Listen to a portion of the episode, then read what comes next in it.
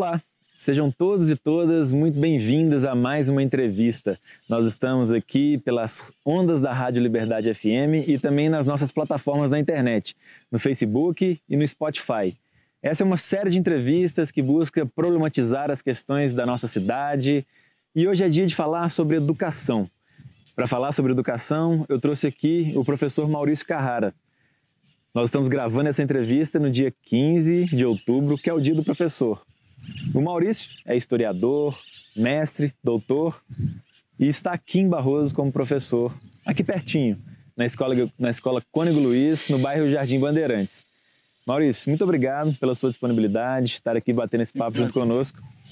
Nós temos muito a falar sobre os principais problemas da nossa educação, dos principais desafios, mas eu gostaria de começar falando sobre a nossa trajetória escolar aqui em Barroso, que é até uma forma de nós homenagearmos os professores que nós tivemos. Afinal de contas, nós somos da mesma geração, nós estudamos juntos. Eu gostaria que você falasse um pouco sobre os professores que te inspiraram e por que você decidiu seguir essa carreira. Bom, primeiro que é um prazer estar falando sobre educação, que é um tema tão importante, né? A gente sempre tem que levar isso daí muito em consideração. Eu acho que é um dos temas prioritários, porque dali parte muitas outras coisas. Mas, enfim, é sempre um prazer lembrar né, dessa época do ensino médio, né, principalmente do ensino fundamental, embora a minha trajetória na escola tenha sido um pouco conturbada, mas é, foi ali que nasceu a vontade né, de ser professor, né? Principalmente vários outros professores. É, a princípio eu pensei em ser professor de biologia, né? Mas por, por uma série de, de, de, questões eu decidi ser professor de história porque acabou que isso, a história convergiu na minha vida de forma mais intensa, né? Mexeu mais comigo, levantou mais questões na é, para pensar em que profissão a gente deve seguir, né? Então, assim, eu acho que eu tive grandes inspirações aqui em Barroso, né? Eu acho que o professor Marcos Magalhães foi uma grande inspiração para me tornar professor também. É, eu tive o Jean Brandão também nas aulas de história. Eu acho que ele foi fundamental ali para direcionar né, o caminho para se tornar professor de história. E assim, então tantos professores passaram e mudaram sempre um pouquinho de cada coisa, né? Na nossa trajetória, na época que também estudava na escola pública, né? Então, assim, é até assim, um, um, pouco injusto, né? Mas talvez eu cito esses por um momento assim de decisão do ensino médio, na porta do vestibular, diante de tanta tensão ali, né? Então, acho que foi fundamental o papel desses grandes professores na minha vida, com certeza. Ah, que bacana. Eu também cursei toda a minha trajetória no ensino, desde o ensino infantil até o ensino médio aqui em Barroso. Maior parte do tempo na escola Francisco Antônio Pires, que é uma escola que eu tenho um carinho enorme. Eu comecei a estudar no Beija-Flor, depois eu fiz o meu ensino básico com três professoras que eu trago com muito carinho no meu coração, que é a tia Cleusa, a Raquel Reis e a Eli, Eli Ladeira.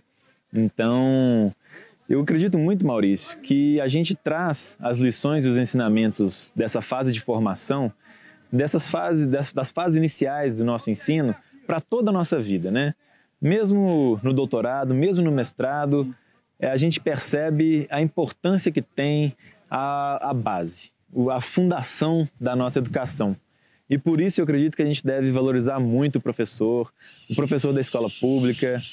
E neste momento de pandemia que nós estamos vivendo, os nossos professores estão passando por um desafio ainda mais significativo, não é verdade? Sim, demais. É, primeiro que isso impôs uma mudança considerável tanto para pessoas que estão na docência, né? nós que estamos na docência, acho que principalmente para o corpo docente, corpo discente, né? para os alunos. Né? E essas, todas essas modificações que a gente teve, ela sempre é, mostrou também muitos desafios que a gente tem na educação, né? Às vezes a grande distância que existe entre é, aqueles que possuem acesso à internet, aqueles que não, ou se não a disponibilidade de tecnologias da escola. Uma das coisas que eu, assim, que eu percebi é, enormemente é como que às vezes a gente é, não está sabendo usar às vezes a tecnologia para favorecer o nosso próprio conhecimento, porque por muito tempo a tecnologia veio como algo paralelo, algo da diversão, é, um momento de você comunicar rápido e às vezes a gente não estava preparado para isso, né?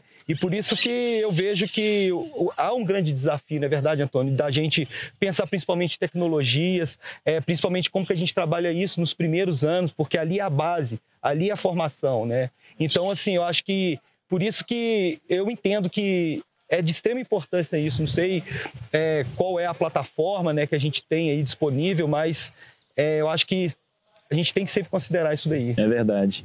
Uma coisa que eu tenho percebido, assim, é até uma espécie de anedota, é um pouco, as pessoas falam disso de um tom um pouco jocoso, mas os pais neste exato momento e as crianças, os alunos têm percebido de uma maneira muito ressaltada e sublinhada a importância do professor nesse momento, porque é muito difícil para um adolescente que está descobrindo o mundo com tantas, com tantos estímulos vivenciar estar preso dentro de casa, né? Então, às vezes os pais têm essa dificuldade enorme de lidar com um filho, com dois filhos, e o professor dentro de sala de aula muitas vezes tem que lidar com 40, com até 50 alunos, e agora os pais têm percebido, e mais uma vez, né, todos nós temos falado isso, a televisão tem brincado com isso, que agora o professor está ainda mais valorizado. Mas não é de hoje que nós temos essa situação de desvalorização do professor, baixos salários, falta de infraestrutura, uma desvalorização simbólica de fato. A nossa sociedade, infelizmente, não tem visto o professor com o carinho, com o respeito, com a admiração que os nossos professores merecem. E isso precisa ser mudado, porque nos países que conseguiram criar uma educação de fato civilizatória, que faz com que nós consigamos ter seres humanos que respeitem uns aos outros, uma sociedade mais solidária, o papel do professor é muito importante, é central para o desenvolvimento dessas sociedades. Então eu acredito que uma Barroso diferente, uma Barroso melhor, ela depende da valorização do professor. E essa é uma valorização em larga medida, sim, salarial. A gente tem que falar, tem que falar sobre esse assunto. Esse é um assunto muito importante e nós precisamos também ir além. O professor ele precisa dentro da sala de aula ter o suporte necessário para poder desenvolver as suas atividades. Tem uma coisa que a gente sempre conversa, né, Maurício? Que os professores muitas vezes ficam muito sobrecarregados com tarefas burocráticas. Que os impedem de desenvolver as suas atividades intelectuais. E a atividade intelectual, ela é uma atividade que exige às vezes tempo. Sim. Tempo para pensar, tempo para ler, tempo para desenvolver as suas aulas, para corrigir as provas da melhor forma possível. E isso, de fato, é, alguma coisa, é uma coisa que a gente precisa falar sobre ela, né, Maurício? Sim. É um grande tema hoje da educação, acho que que a gente tem que pensar da forma de é, em conjunto o gestor, né, de forma geral, em todos os níveis, ele tem que estar isso em mente, que a educação ela é formada por vários, é, vamos dizer assim, vários pés. Uhum. E que eles não podem, ela não pode caminhar somente com um deles ou somente com alguma parte deles funcionando. Uhum. Eu acho que número de alunos por sala de aula é um fator que a gente deve sempre pensar. Você tangenciou a questão da carreira. A questão da carreira é extremamente importante, porque a carreira, às vezes, é, o pessoal pensa que é só o salário, né? Eu acho que o salário ele é uma parte extremamente importante, mas ele também tem que ser é, trabalhado com a, é, a, projeção de futuro que esse professor vai ter. Uhum. É, que condições ele vai ter para a sala de aula. Com relação à burocracia, é, isso daí é um ponto de estrangulamento, creio eu, na educação. Eu acho que o gestor ele tem que estar atento para essa questão, como você é, sempre mencionou isso daí. Mas, ao mesmo tempo, é, a gente tem que ver que o trabalho de conhecimento é o trabalho de pesquisa.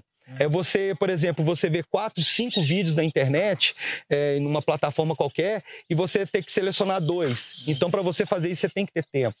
É, é para você elaborar um texto, adaptar um texto para uma prova. Né? ou para uma atividade que envolva leitura, que envolva interpretação e a próprios conhecimentos específicos, você tem que ter tempo.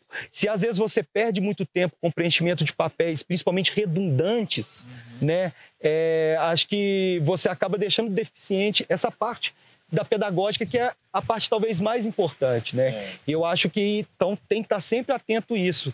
É, e por isso que é necessário a gente pensar na carreira do professor como um todo, né? Não apenas ou como salário, ou só como aluno em sala de aula, ou só como a carreira, mas como um todo que se estrutura uhum. e e o gestor ele sempre tem que estar consciente disso daí, porque o trabalho do, do professor é um trabalho a longo prazo. É. é. um trabalho que você vai colher fruto às vezes de 20, 30 anos, não é um trabalho para 4, 5 anos. Por isso que é necessário lançar uma base estruturante hoje para que futuro, em 20, é. 30 anos, a gente possa colher esses frutos, né? É de uma educação emancipatória, de uma educação civilizatória, que é, é, muito importante a gente ter isso em mente. Sem dúvida.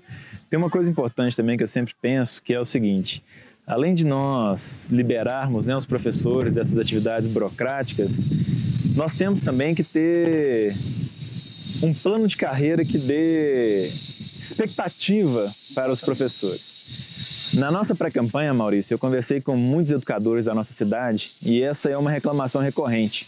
Muitos deles dizem que o acréscimo do ponto de vista remuneratório para um salto tão grande, tão importante quanto a pós-graduação, mestrado e doutorado é muito pouco. Sim. Então que muitos deles se sentem desestimulados de fazer esse, de buscar esse conhecimento, de dar um, um passo além na sua carreira, porque não se sentem é, recompensados o bastante. Por isso, Maurício, aqui contigo, né, a todos que nos escutam, a todos que nos assistem, eu gostaria de fazer esse compromisso de nós revisarmos o plano de carreiras do nosso município para poder dar mais oportunidades para que os nossos professores se qualifiquem Afinal de contas, nós temos mais oportunidades de qualificação hoje disponíveis no mercado, mais cursos de pós-graduação em áreas muito múltiplas, mais próximos de nós, mais baratos. E se a gente pode oferecer aos professores esse estímulo para que eles se capacitem, melhor para a nossa cidade. Todos nós vamos ganhar com isso. Com certeza, eu acho que isso é fundamental. É uma coisa que a gente tem que tratar como prioritário, né?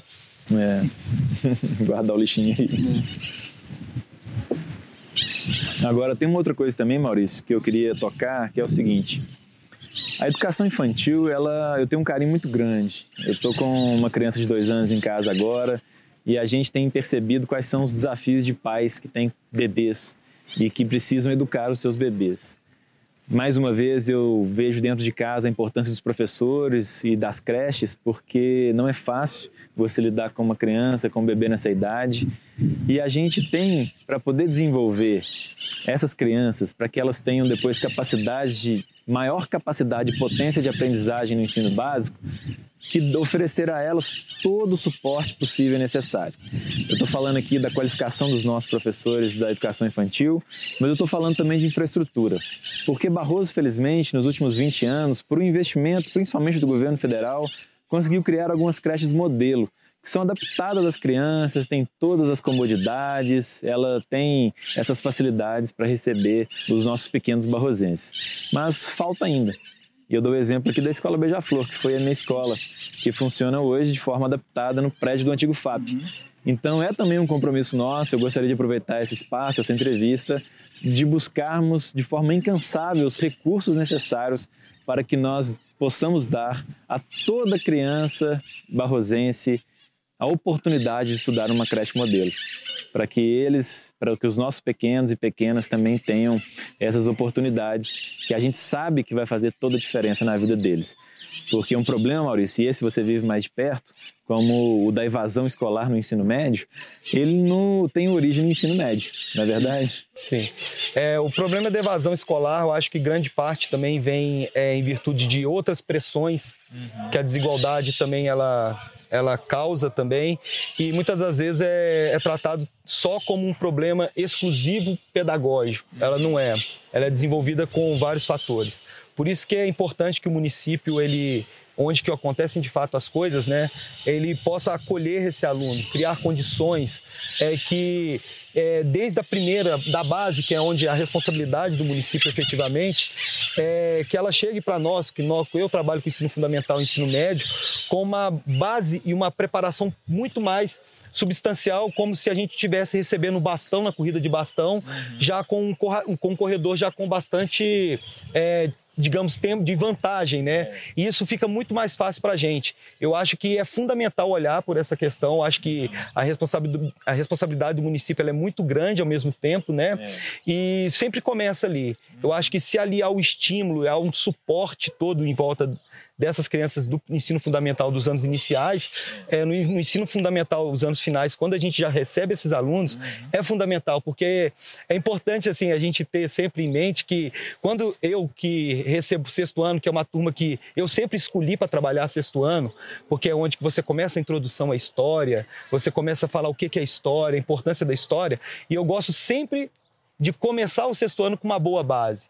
Porque quando os alunos chegam no nono, eles já vão estar acostumados com essa questão. E é a mesma coisa na, na, na, com, com, relação à educação. E a gente percebe isso quando recebe os alunos do sexto ano, a gente vê é, deficiências, a gente vê acertos e a gente vê também toda essa estrutura social que a gente recebe é, com um menino lá ainda muito criança, né? É. E a gente tem que ter toda essa, é, é esse, essa paciência e essa sensibilidade. É. Eu acho que a partir do momento que o município ele tem essa sensibilidade, a chance de sucesso com certeza é muito maior. Eu acho que isso é importantíssimo. Importantíssimo. E eu queria aqui também, Maurício, fazer mais um compromisso, porque isso que você está dizendo é de fundamental importância. Em primeiro lugar, nós precisamos pensar da porta da escola para dentro, para que nós tenhamos os melhores professores, mais estimulados, trabalhando felizes, com uma boa remuneração, um bom plano de carreiras, com todo o suporte necessário para poder oferecer o apoio pedagógico que esses alunos precisam, para que quando eles chegarem nos anos finais, depois do ensino médio, eles cheguem bem alfabetizados, eles cheguem bem proficientes em matemática, em Sim. ciências, para que consigam depois é, dar o salto na sua carreira profissional ou acadêmica, a forma como eles escolherem. Então, esse é um primeiro compromisso importante: apoiarmos da melhor forma possível as nossas escolas com infraestrutura e os nossos professores com qualificação e com todo o suporte, inclusive salarial e de plano de carreiras, para que eles possam desenvolver esse trabalho. Mas outra queixa, Maurício, que a gente recebe muito e quando a gente percorre a cidade, conversa com pais, professores e alunos, a gente nota é que outras pressões de fora dos muros da escola chegam para os professores. Então, os professores eles têm que, em última instância, serem também mediadores de conflitos, psicólogos, assistentes sociais, e eles não estão preparados para isso. Eles não receberam a formação necessária e, convenhamos, eles não têm o tempo para se dedicar a essa tarefa.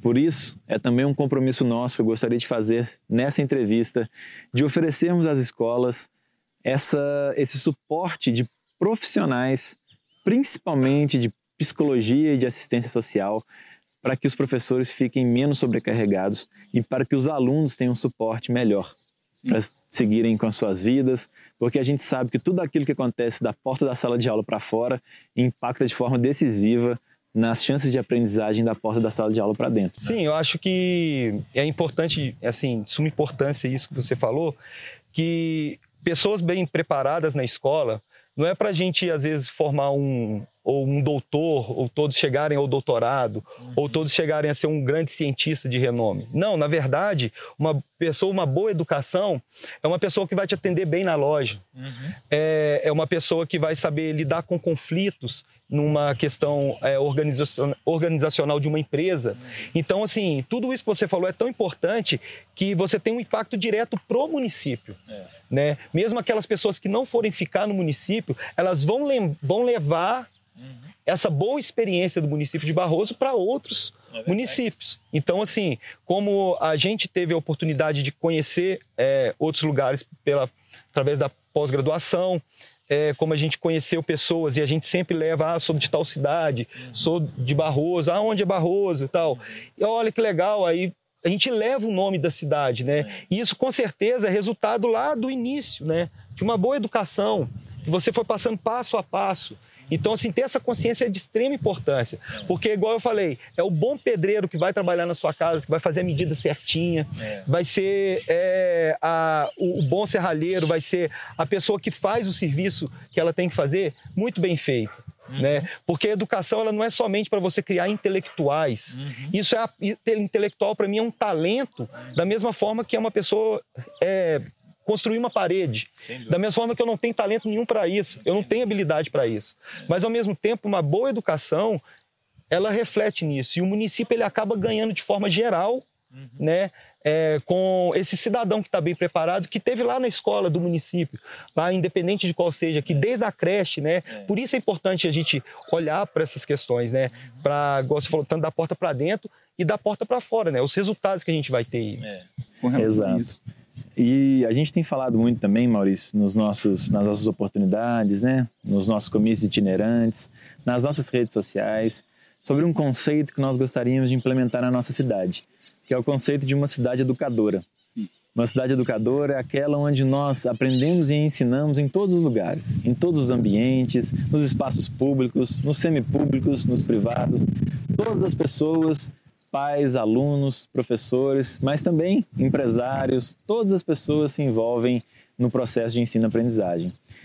E isso significa que nós queremos também oferecer oportunidades de educação e de qualificação profissional de aprendizagem de novos talentos, habilidades artísticos e não artísticos para todo barrosense em todo o ciclo da sua vida, desde os mais novinhos, desde os bebês até as pessoas na sua maturidade. Sabe por quê, Maurício? Porque nós estamos vivendo num mundo em que os conhecimentos eles estão disponíveis de forma abundante e ao mesmo tempo nós temos um mercado de trabalho que se transforma numa velocidade nunca antes vista. Isso significa que aquelas habilidades que muitas pessoas têm ou tinham, elas vão ficando obsoletas de uma forma muito acelerada. Sim. Por isso a gente quer colocar isso à disposição dos barrosenses. Só que para isso a gente precisa estar em sintonia íntima com a escola. É verdade que a escola tem um currículo muitas vezes engessado. Não, você sabe muito bem disso, né? Sim, Queria até que você falasse um pouco disso. Sim. Não acompanha, às vezes, essas transformações tecnológicas, de comportamento, culturais da contemporaneidade mas não dá para deixar a escola de fora também. Sim. Então a gente, a cidade educadora que a gente sonha com ela, ela perpassa, ela, ela é, acontece de forma transversal. Coloca a educação formal e a educação para fora dos muros da escola para conversarem e caminharem juntas. E para também, já que nós estamos falando de, um aprendizado holístico em todos os espaços, para nós aproveitarmos mais e melhor também as escolas, sabe, Maurício? Porque são espaços incríveis, muitas vezes precisam de reformas, mas muitas vezes estão em perfeitas condições para poder receber a comunidade. Tem quadras muito bem equipadas, tem tecnologia, tem internet, tem salas de aula, e são espaços que ficam boa parte do ano ociosos durante as férias, em todos os finais de semana, no contraturno quando não tem aula. Então a gente quer muito pensar numa cidade que enxergue a educação em todo lugar, de toda forma e que coloque a escola também a par e incluída, inserida no coração desse projeto. Porque isso que você sabe muito bem, que eu queria que você falasse um pouco, a gente tem esse descompasso entre os nossos programas engessados e essa velocidade que a gente tem no mundo hoje, né? É, primeiro que uh, eu, é, ao longo da experiência que a gente tem, eu acho que você também tem experiência como professor, é, a, a grande questão que a gente tem é que a escola ele não é um lugar para você acumular é, currículos, é, é, conhecimento, só ir acumulando. Ele é um lugar de você compreender o mundo. E esse mundo ele envolve o mundo biológico, ele envolve o mundo da arte, ele envolve o mundo da, da, da história, né, das ciências sociais, ele envolve uh, o mundo do, da, de outras linguagens, que a matemática e, é, e, e, assim vai, o mundo da química e da física, mas ao mesmo tempo é, a gente entende que o currículo ele não dá condições para que as pessoas percebam esse, esse sistema, uhum. né? Como que, a, que as coisas que a educação ela é para nossa vida. Uhum. Ela não é apenas para que a gente no final de um, de, um, de um ciclo a gente obtenha um pedaço de papel e esse pedaço de papel vai te habilitar a fazer qualquer coisa. Não. É, a educação ela tem que ter esse olhar muito mais, é, digamos assim, para a vida.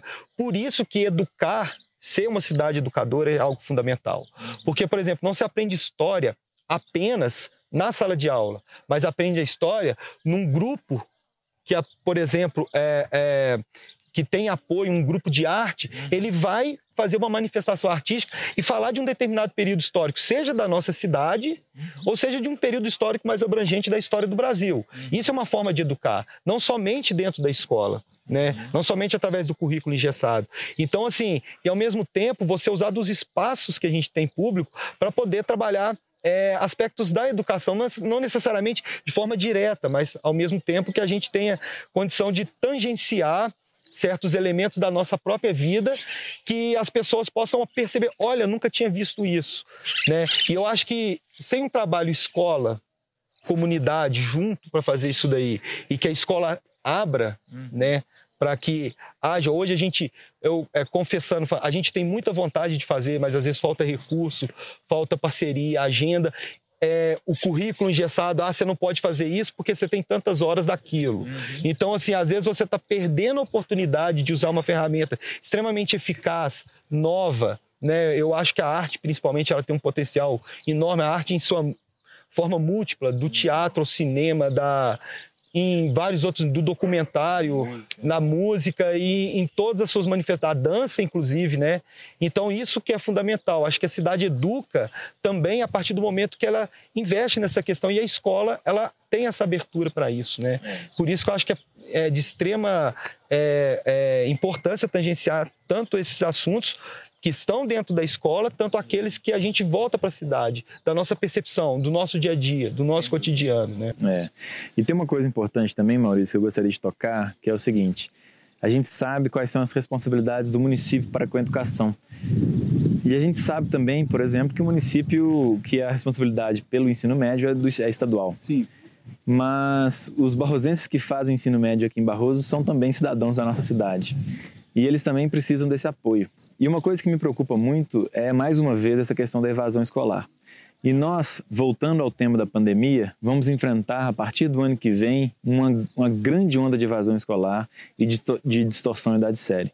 Porque eu tenho visitado todas as casas da nossa cidade e eu tenho ouvido relatos recorrentes com relação a alunos que simplesmente abandonaram o ensino. Não tiveram mais interesse em continuar acompanhando o ensino remoto. Por isso, Maurício, eu acredito que a gente precisa fazer um compromisso forte definitivo com essas pessoas para resgatarmos todos os barrosenses, independente do nível de estudo, para que eles voltem à escola, para que eles recuperem o ano, para que eles continuem aprendendo. Porque sem a qualificação das, dos nossos cidadãos, nós nunca vamos conseguir ter uma cidade melhor, com mais qualidade de vida. Não é porque o ensino médio é de responsabilidade do Estado que o prefeito não tem que se preocupar quando um jovem barrosense não retorna à escola. Por isso, eu gostaria até de dizer, sempre pensei, nós temos que monitorar de perto a escola, o que acontece dentro da escola.